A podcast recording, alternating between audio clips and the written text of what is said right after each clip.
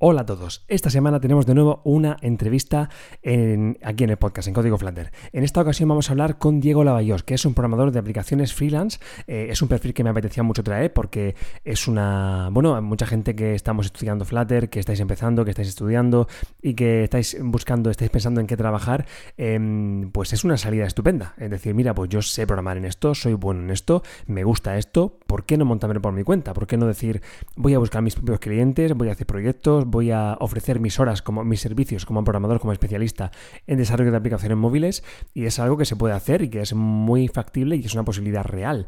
Entonces quería traer este caso de, Diego, como digo, que se dedica a esto. Él antes, eh, y ya me, me estoy adelantando un poquito, ya lo contaremos en la entrevista, lo contará él. Pero antes se dedicaba a, eh, bueno, era especialista en desarrollo de aplicaciones nativas para Android y se pasó a Flutter. Y es un caso que me apetecía mucho vez precisamente por eso. ¿Por qué? Para que nos hable del porqué de ese cambio. ¿Por qué de pasar a ofrecer sus servicios como especialista en Android a especializarse en Flutter. ¿Qué ventajas le da eso para hacer ese cambio y, cómo le va? Así que, sin más, enseguida empezamos con la entrevista, pongo un poco la musiquita y, después la entrevista con Diego Lavallós en el capítulo número 25 de Código Flutter.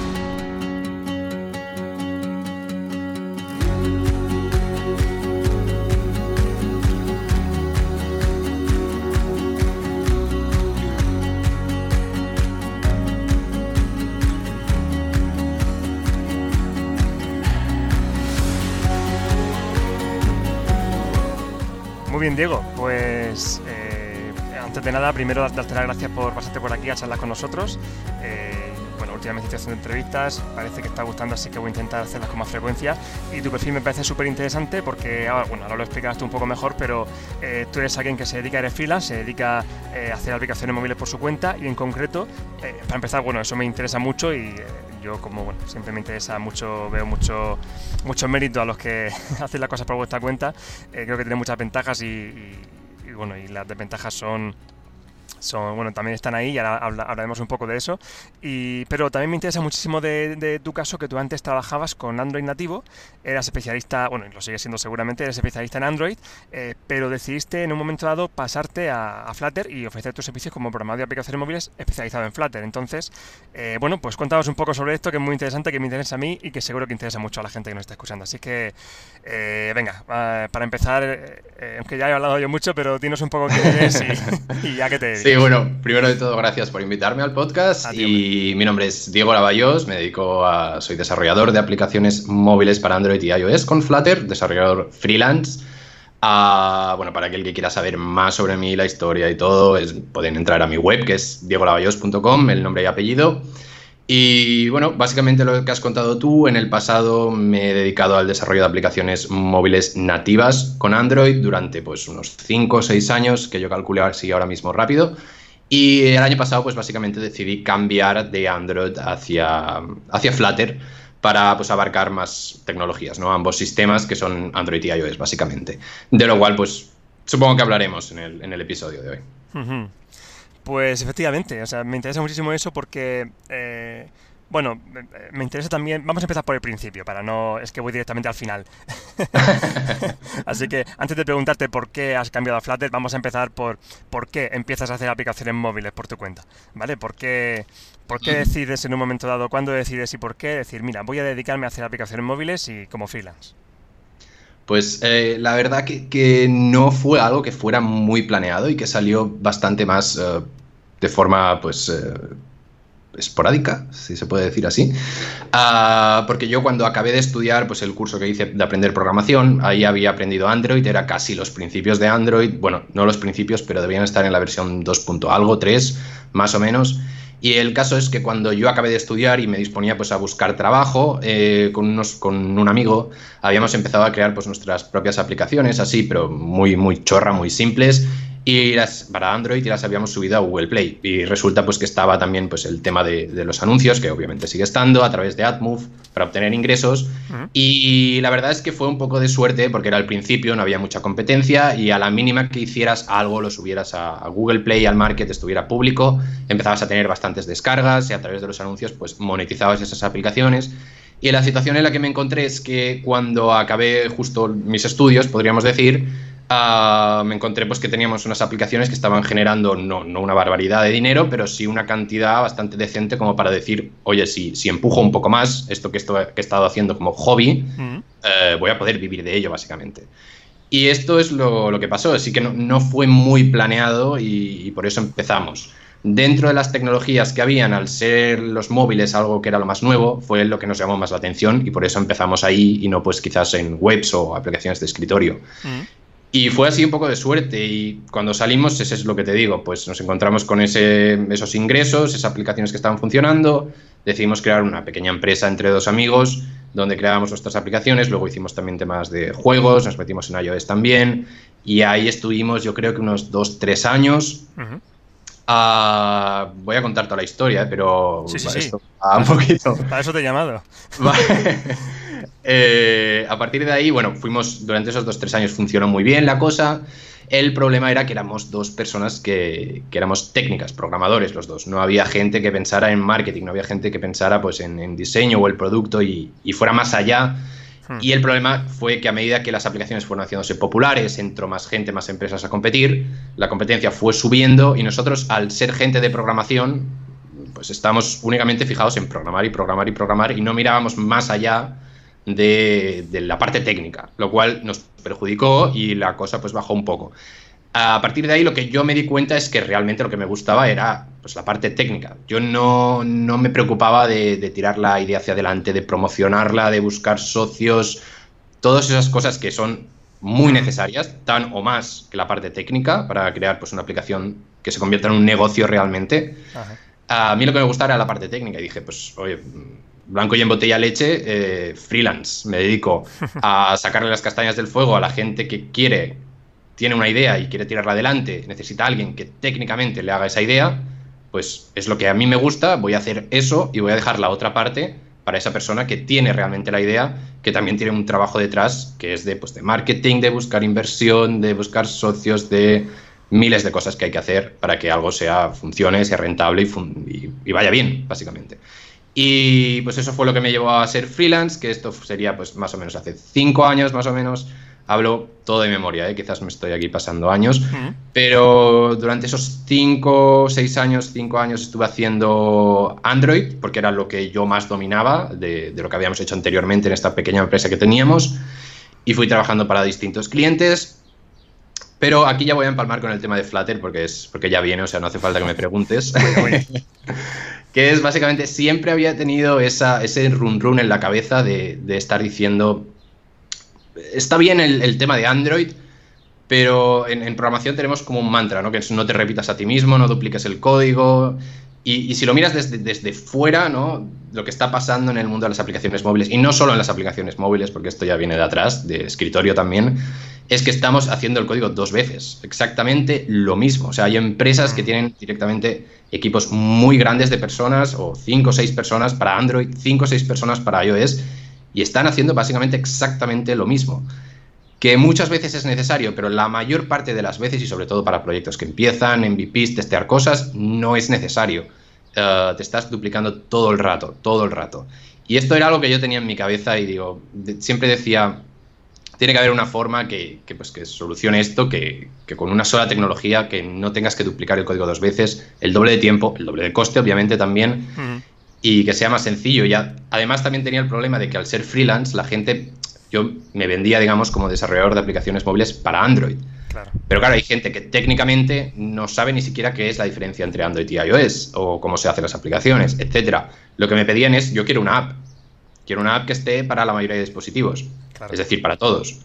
Claro, ahí tenías que entrar y decir, oye, mira, está Android, está iOS, está el desarrollo nativo, que es lo que yo hago, yo hago la parte de Android, si quieres hacer la de iOS, esto lo tendría que subcontratar, etcétera, etcétera. Y bueno, era un problema bastante grande mm, cada vez que, que lo intenté hacer. Y siempre tenía este run run de, de, intentar hacer Android y iOS, pero con una sola tecnología. Intenté el tema de PhoneGap, Ionic, uh, llegué a probar el... La idea estaba bien eh, de, de pues, no, no, duplicar el código, menos, menos tiempo, menos coste, pero uh, sacrificabas eh, la fluidez de la aplicación. La forma en que funcionaba no era lo mismo que una aplicación nativa. Luego está el tema de React Native y Xamarin. Xamarin quizás es lo que está más cerca de Flutter ahora mismo, en mi opinión. no tengo mucha experiencia con eso, pero por un motivo o por otro ah, tampoco me acababan de convencer. Y cuando salió Flutter, pues me tiré de cabeza hacia ello. Claro, es verdad, porque es... Eh, bueno, tú como programador especializado en Android, entiendo que es porque, claro, defiendes lo nativo por porque, bueno, pues pones en valor la, la calidad de una aplicación, el buen rendimiento, todas estas cosas, pero ¿cómo defiendes ante un cliente es que mm, por, por, la calidad, por lo que yo mm, creo que es lo mejor, vas a tener que pagar el doble. Y vas a tener que buscarte otra persona aparte. Vas a tener. Eh, claro, es, es difícil em, explicar todo eso, ¿no? Exacto, o sea, es, en unos argumentos, digamos, en una, por decirlo de alguna manera, pelea de tecnologías, ¿no? Que alguien te venga, yo utilizo híbrido, yo nativo, y confrontas argumentos. Yo si vas a, por ejemplo, a mi web, lo que yo escribí los años pasados, intentaba defender las aplicaciones nativas porque mm. creía que era, dentro de las tecnologías que había, creía que lo, lo, que funcionaba mejor. Y el gran punto a favor realmente es, es la fluidez de la aplicación, es decir, la forma en que funciona y la calidad final de esa app. A partir de ahí, todo lo otro, tema de costes, tema de tiempos, eh, la, la, mayor parte de puntos sale perdiendo la aplicación nativa frente a, a las híbridas. Claro. cuando llegó Flutter y ves pues, que está compilado al lenguaje que entiende la máquina, ¿no? C, C, lo que sea, y no afecta a la fluidez, a la calidad final de la aplicación, pues eh, ese argumento se va un poco al garete, ¿no? Y, lo que queda, que sí que es verdad, no todos los proyectos son viables con Flutter hoy en día. Ah, pero yo creo que la gran mayoría de ellos, no sé, quizá un 70%, un 80% son muy viables y, yo me decantaría por Flutter de cabeza hoy en día.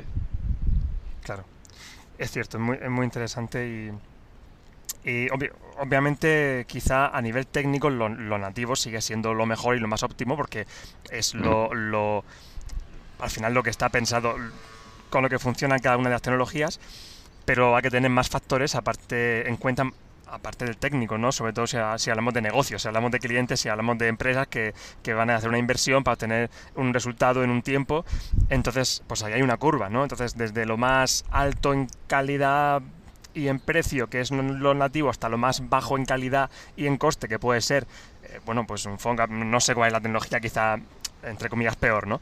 Pues si encontramos que Flutter está quizá un puntito por debajo de lo nativo, eh, eh, en, cuanto a calidad, porque no podemos decir que es exactamente igual en calidad, aunque a todos los efectos prácticamente sí, pero la diferencia en, coste y en tiempo es, sí, sí que supone una diferencia eh, considerable, pues es una opción realmente interesante a tener en cuenta, sobre todo en tu caso. Es que en tu caso es algo súper...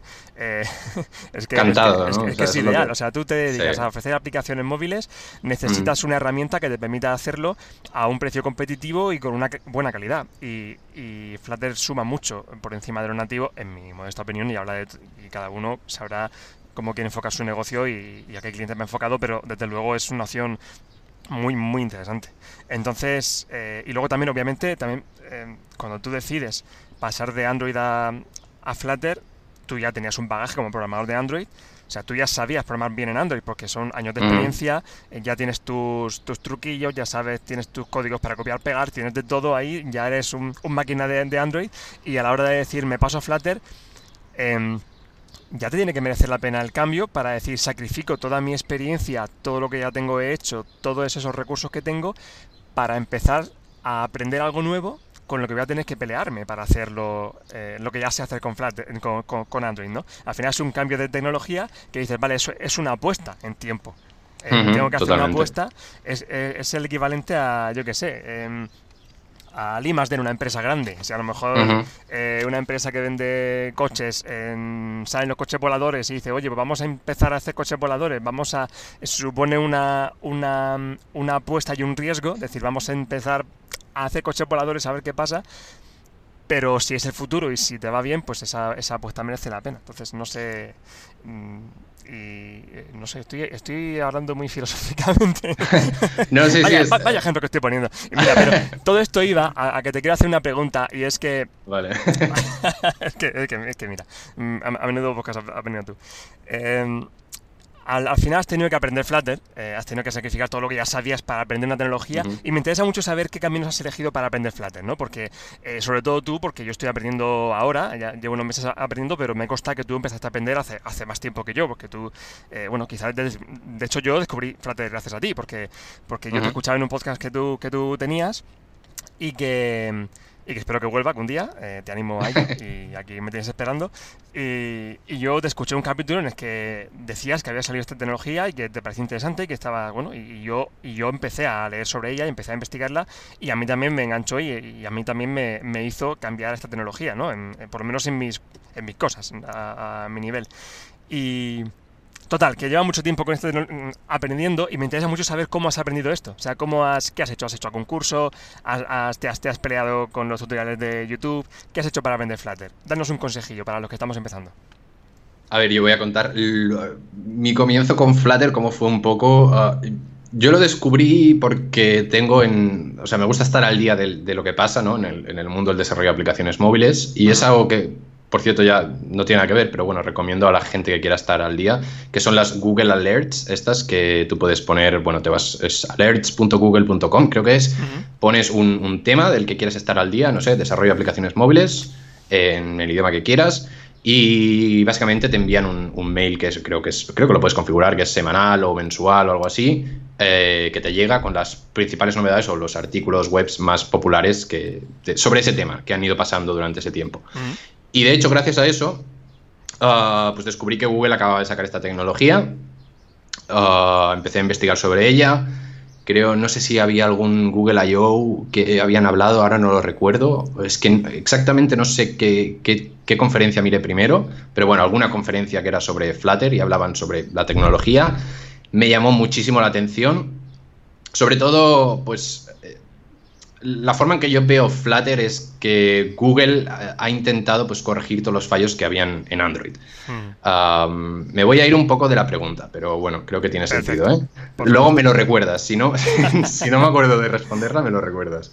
Vale. El, tema es que yo, pues desde la experiencia que he tenido en Android, hay que decir que Android es, un entorno pues, complejo, ah, complicado y, y tiene una razón, ¿no? Y es que Android en su día fue pensado para funcionar una cámara. Ah, claro, ¿en qué se ha convertido hoy Android? la cámara es un 5% de, o menos de lo que es Android. Es un móvil, es una tablet, es un wearable, es un, en un coche. Puedes hacer mil cosas con eso. Entonces es como que Google ha ido intentando escalar Android poco a poco, pero arrastran muchas cosas que hacen pues que la programación en Android, para mí, en mi opinión, sea realmente complicada hacer cosas es, lleva su tiempo, tienes que estudiar muchos componentes, cómo funciona. Ah, luego tienes el tema pues, de, las... Eh, no me va a salir en español, eh, el tiempo de compilación. Cada, cada, cambio que haces es un infierno, ah. Ah, realmente, está cerca. Porque si tienes un proyecto grande, yo, pues, de algún proyecto grande que he estado trabajando y en el cual sigo trabajando ahora, porque no, no me he deshecho de Android completamente para proyectos en los que ya estaba, claro es hacer un cambio en un layout de un margin y esperar tres minutos de reloj, sin exagerar. Y eso pues es, un poco, ¿cómo decirlo? Mm, de... No me va a salir la palabra. Sí, desesperante, frustrante. Desesperante, frustrante, exacto. sí, sí. Y, es, que, es, cierto. Con lo de Flutter, una de las cosas que más me llamó la atención fue esto, ¿no? Que precisamente todas esas cosas, ¿no? Es como, creo que, les escuché a ellos, a alguien que, que daba la conferencia, que es hemos intentado arreglar todo lo que hasta ahora ha sido complicado por, por, lo que ha sido, ¿no? Porque Android viene de donde viene. Y hemos intentado, pues, adecuar la programación de lo que sabemos, lo que hemos aprendido de Android, que hemos hecho mal, vamos a hacerlo bien ahora. Esto, pues, no tiene que ver con que sea más fácil desarrollar, eh, crear, crear lo que sea, la interfaz de usuario, el diseño, lo que hablabais en el capítulo anterior, que estoy muy de acuerdo, que no tiene nada que ver un, diseño personalizado hacerlo en Flutter que, hacerlo en Android. Las, las líneas de código que necesitas o los tiempos de compilación, el tema del hot reload, todo esto. Ah, todas estas cosas creo que fueron las que más me llamaron la atención, ¿no? Todos esos problemas que yo estaba teniendo con Android, ahora con esto iban a estar solucionados, ¿no? Obviamente no, todo es perfecto, pero los grandes problemas iban a estar solucionados y fue lo que más me llamó la atención para seguir investigando. A partir de ahí, creo que lo primero que hice fue un curso de, Udacity que tenían ellos, la web de Udacity. Creo que aún lo tienen. Creo que está un poco desactualizado por eso. Que, o sea, no sé si lo recomendaría al 100%, empezar ahí.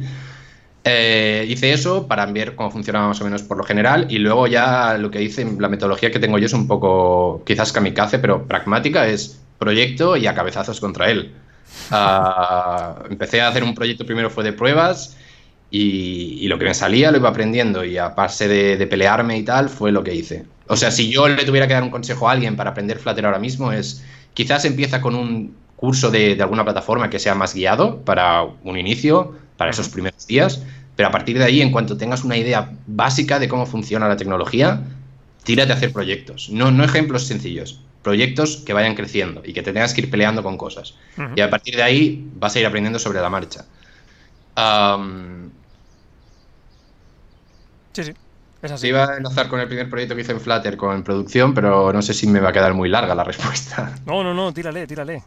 Vale, eh, a ver, ¿cómo lo empalmo? Uh, entonces, después de este primer proyecto de, pruebas, digamos, que hice, ah, si hablamos del primer proyecto en producción o ya para un cliente de verdad que hice, facturado, digamos, eh, el caso fue bastante también que surgió, no, no fue del todo planeado, sino que surgió por la situación, ¿vale? Yo estaba aprendiendo Flutter, ya tenía un nivel un poquito, ah, pues para defenderme, para hacer algo, y eh, fue un cliente que me vino con una aplicación que hay que decir que era sencilla, ¿vale? Era una aplicación que estaba hecha ya por otra empresa, o no sé si era una empresa o una persona sola que lo hizo. Eh, estaba hecha de forma nativa. Había una aplicación para Android y otra para iOS, pero era muy sencillo el proyecto. Y lo que ellos querían hacer es hacer una serie de cambios. Añadir cosas, corregir unos errores. Y pues yo les planteé el, el, tema de la siguiente manera. Les dije, mira, yo puedo hacer la parte de Android. Bueno, les expliqué todo el tema de aplicación nativa, híbrida, bla, bla, bla. Yo puedo hacer la parte de Android y la parte de iOS te la voy a tener que subcontratar, yo voy a gestionar esto, pero bueno, el coste va a ser este porque se va a hacer dos veces, tal y tal. Y luego pues se me encendió la bombilla y dije, espera, esta es una aplicación sencilla que quizás, si, el cliente está de acuerdo, puede ser el primer proyecto que haga real en Flutter. Y les conté, pues mira, el coste que me supone hacer la aplicación nativa, los cambios que estáis haciendo, hacerlo en Android y hacerlo en iOS, sería el mismo que rehacerla en Flutter. Obviamente, tengo que decir que el coste a día de hoy no sería el mismo de, rehacer una aplicación de cero, hacer unos cambios en nativo. Porque en su día, pues no, o sea, lo conté mucho menos, era mucho más optimista, por decirlo, en cuanto a las estimaciones de tiempo. o, también, obviamente, no quería, digamos, cobrar al nivel que estaba cobrando Android sin tener la experiencia, si eso tiene sentido. Sí, sí, totalmente. Es como, es una oportunidad para, para eh, financiar tu aprendizaje. Es como, claro, claro, es como eh, eh, el tiempo que yo voy a invertir en aprender, eh, pues es pues parte de ese tiempo, pues puedo, puedo financiarlo. Y, y, ahí vas a palmar horas porque vas a.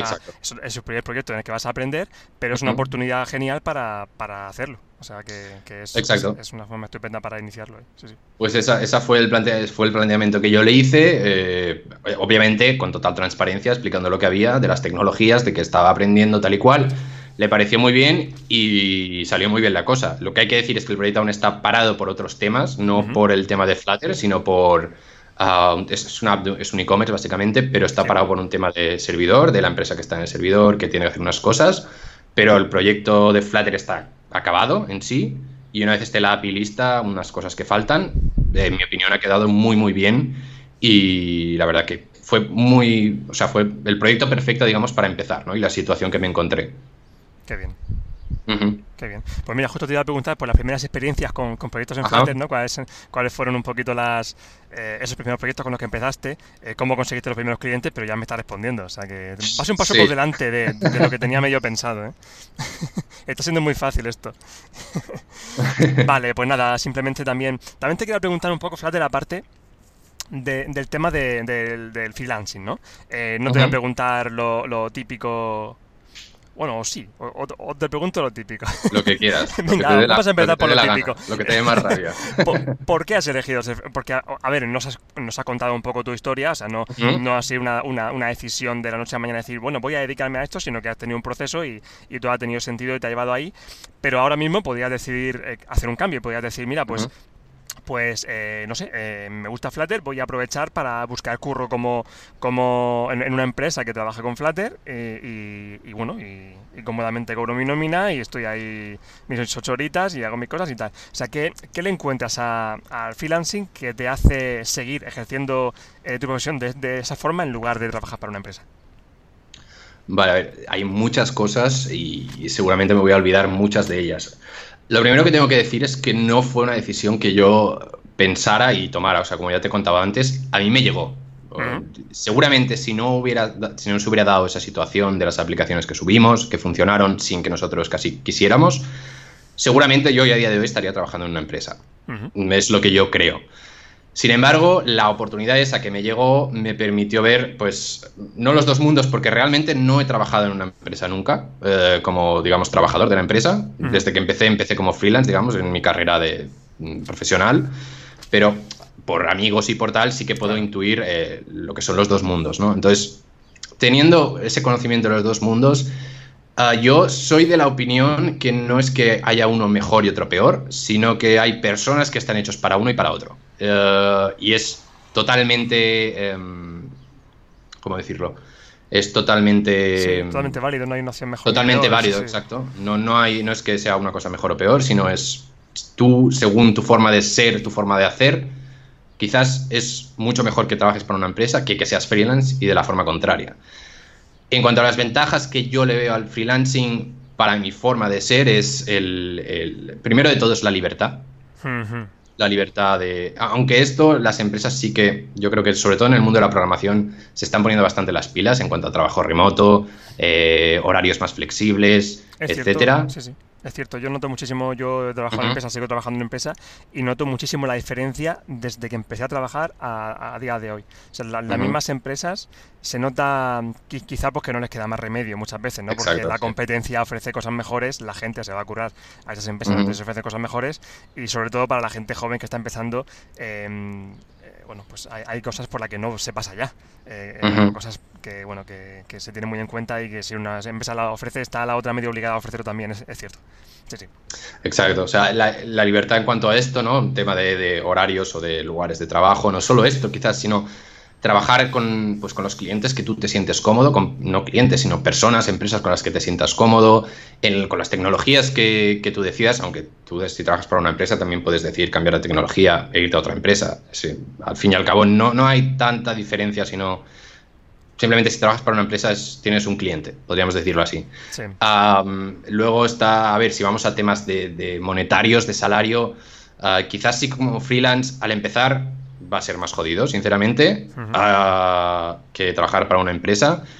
Quizás en el largo plazo, una vez tienes cierta experiencia, sí que puedes optar a, más de lo que te puede ofrecer una empresa.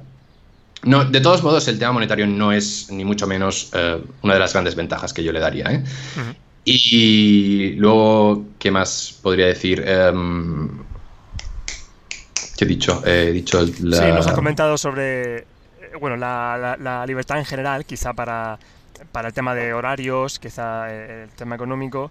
Em, yo, siempre hablo, cuando comparo un poco los, dos mundos, siempre hablo de, del dónde, del cómo, del cuándo y del cuánto y del por qué. ¿no? A, veces el, dónde es una...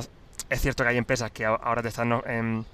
que quizá dejan, sobre todo en este mundo, como tú bien decías, eh, trabajar a lo mejor más deslocalizado, eh, pero cuando eres freelance sí o sí, pues, pues tienes la opción de trabajar donde tú consideres, ¿no?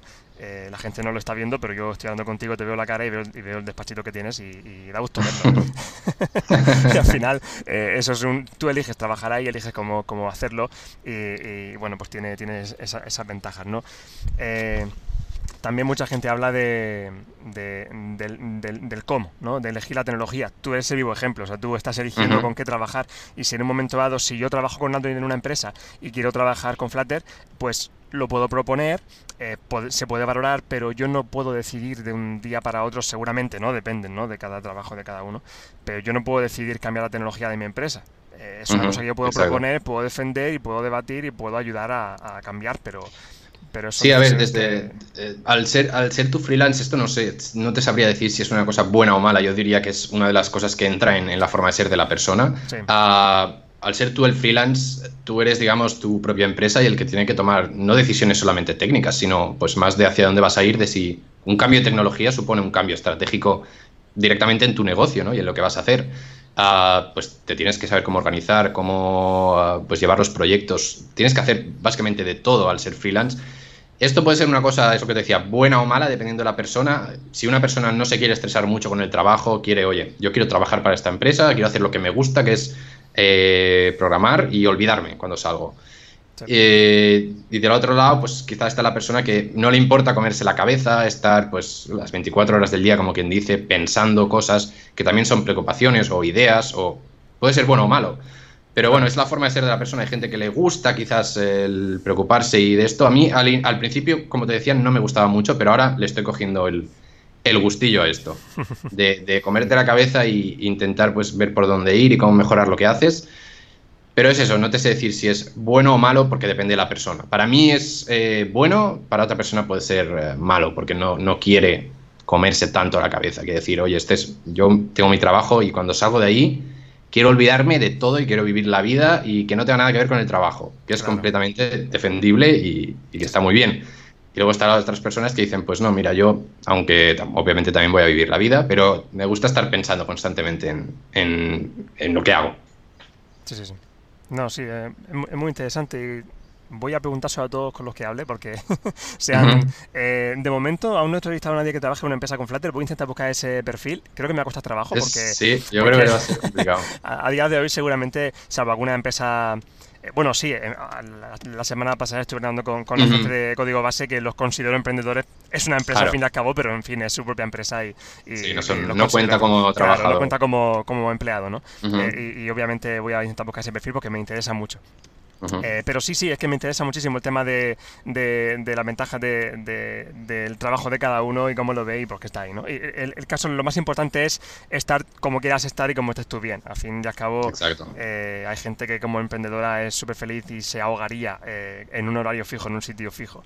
Y hay gente que es incapaz de organizarse el tiempo ella misma y necesita y le viene genial que haya alguien indicándole qué tareas tiene que hacer y así es súper y, y, es muy buena en su trabajo y si alguien le organiza y le va a y le va tal, pues eh, hace un trabajo estupendo y, ahí está genial. Y luego cuando sale, pues se va a pescar y, no sé, y ya está, y duerme tranquila. Es que, no sé, cada uno es como es.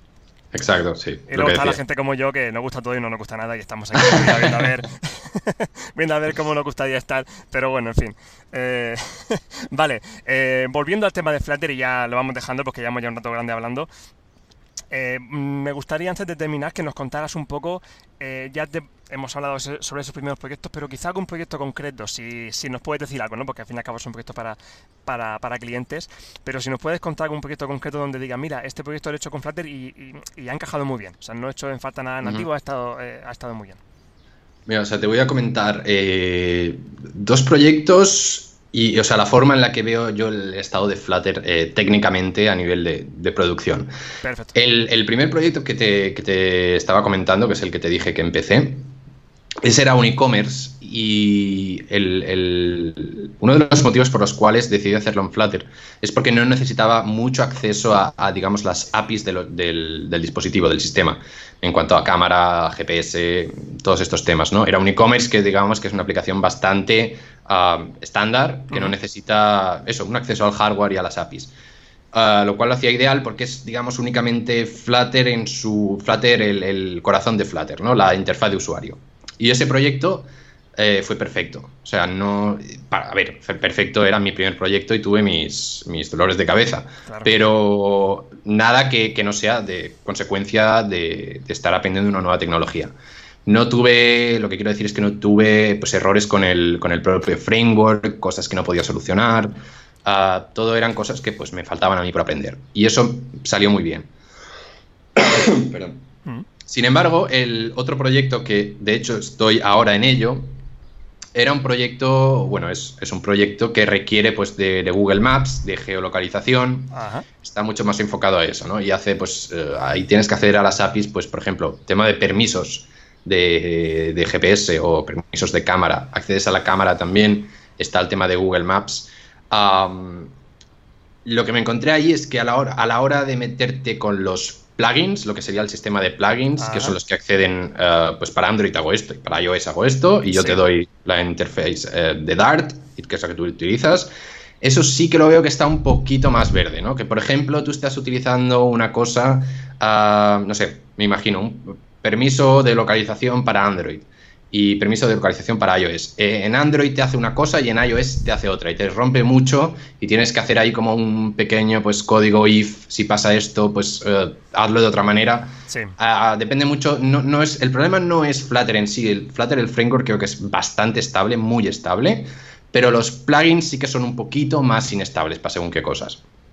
También tuve muchos problemas con Google Maps, pero esto es culpa mía directamente porque el plugin de Google Maps, de hecho creo que lo pone en el repositorio, está en una developer preview. Es que, o se sea lanzó que no, poco, sí, sí. Exacto, sí, no está hecho para producción. Yo lo necesitaba para este proyecto y ahora mismo funciona bien, pero tuve que mm, pelearme mucho porque sí que es bastante inestable en según qué cosas, a la que necesitas em, cosillas del mapa. Así que en general diría que Flutter, el framework en sí, interfaz de usuario, todo lo que conlleva, es completamente estable de lo que yo he hecho hasta ahora durante este año. Pero los plugins sí que hay que ir con un poquito más de, de cuidado, que yo creo que es una cuestión de tiempo, porque es que todos los plugins están en las primeras versiones Claro. y no es fácil hacer eh, este puente que, que se hace, ¿no? Que en Android hago esta cosa y en iOS hago esta, porque muchas veces no, no casan, ¿no? Una cosa con la otra, los permisos no son iguales en Android que en iOS. El, el estilo es el mismo, pero cambian cosas y al fin y al cabo tú utilizas solo una clase, ¿no? Un método, por decirlo. Sí. Mm, Obtener permiso, pero hay muchas diferencias y creo que, que con un poquito de tiempo más eh, serán más estables. Sí, seguro. Sobre todo los- el tema Google Maps, cualquier cosa que dependa de Google, estamos seguros de que si no va bien ahora, irá bien. O sea, seguro, están trabajando Sí, por supuesto. porque son de ellos mismos. O sea, tienen el, el- Ujú. el ecosistema de Google seguro que va a ir fino. Pero eh, el resto de cositas, plugins que hagan cosas de terceros, ojo cuidado porque yo siempre digo que los plugins que esté que como autor tengan a la gente de Flutter, no a Flutter Team, eh, puedes fiarte de ellos. Y si hay algo que, que va mal, se corregirá. Pero un plugin que tenga como autor a un tercero, eh, que lo haya hecho por gusto, seguramente eh, piénsatelo dos veces o ten cuidado, mira muy bien antes de utilizarlo en un proyecto de, para, para producción, porque. Mira, la semana pasada no recuerdo con qué, pero utilicé un plugin para utilizar, mira, con- para, para AdMob.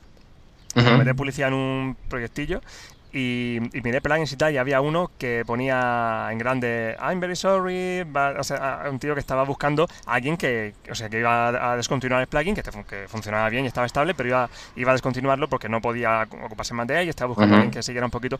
Pues te pueden pasar esas cosas, ¿no? Que en un ecosistema de plugins que todavía que, que está empezando, haya mucha gente que se anima a decir, mira, yo pongo un plugin, yo pongo un plugin porque soy el primero y, y a lo mejor en unos meses pues ese plugin deja de estar ahí. Entonces, pues ojo, cuidado, los plugins que lance la gente de Flutter, eh, que son muchos, que cada vez sean más y están bien y, y funcionarán cada vez mejor, yo creo que lo podemos utilizar con total confianza y cada vez habrá más y habrá desarrolladores que, que hagan plugins estupendos. Pero de momento los plugins de, de- de terceros hay que ir un poco con cuidado para utilizarlos en proyectos de, de producción porque pueden...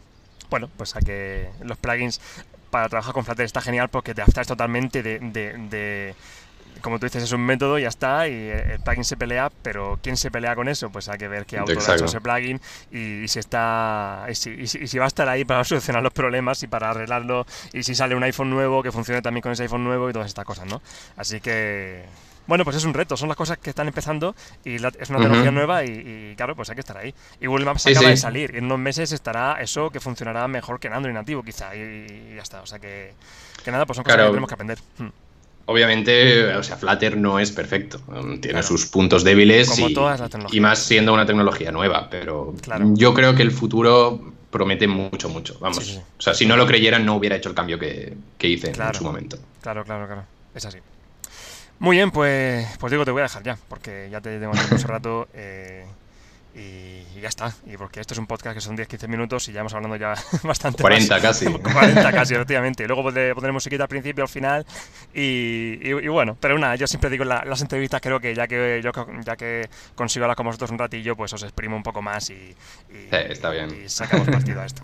Así que nada, pero venga, eh, te dejo de momento. Me interesa muchísimo tu caso y, y seguro que en el futuro te vuelvo a llamar porque me interesa mucho ver cómo va todo, ver cómo es la experiencia eso pues, de, de alguien de, tu perfil que está utilizando esto para proyectos para clientes finales y como freelance. Es que es el típico ejemplo de perfil genial para entrevistar. Entonces, se- seguro que, que en unos meses te vuelvo a llamar para que nos cuentes cosas. Me interesa mucho, no te lo he preguntado ahora por no, por no alargarlo, demasiado, pero me interesa muchísimo saber cómo te organizas a nivel técnico, ¿no? Cómo a nivel repositorio, a nivel cómo comunicas con los clientes, cómo, cómo entregas el código, cómo subes las APKs o lo que, o, sea, cómo, cómo, subes la aplicación en los marketplaces, eh, si tienen los clientes o tienes tú los códigos, eh, lo que es hacer aplicaciones para clientes como filas. Me interesa muchísimo eso y, seguramente te volveré a, mandar por ahí un tweet o lo que sea, decir hola, ¿quieres hablar Ya sabes, si me hablas Twitter, Skype, mail, me envías un de esto y, planeamos pues, día y hablamos. Te dejaré unos meses de descanso, pero volverás a recibir Soy muy rayante apareciendo muchas veces aquí.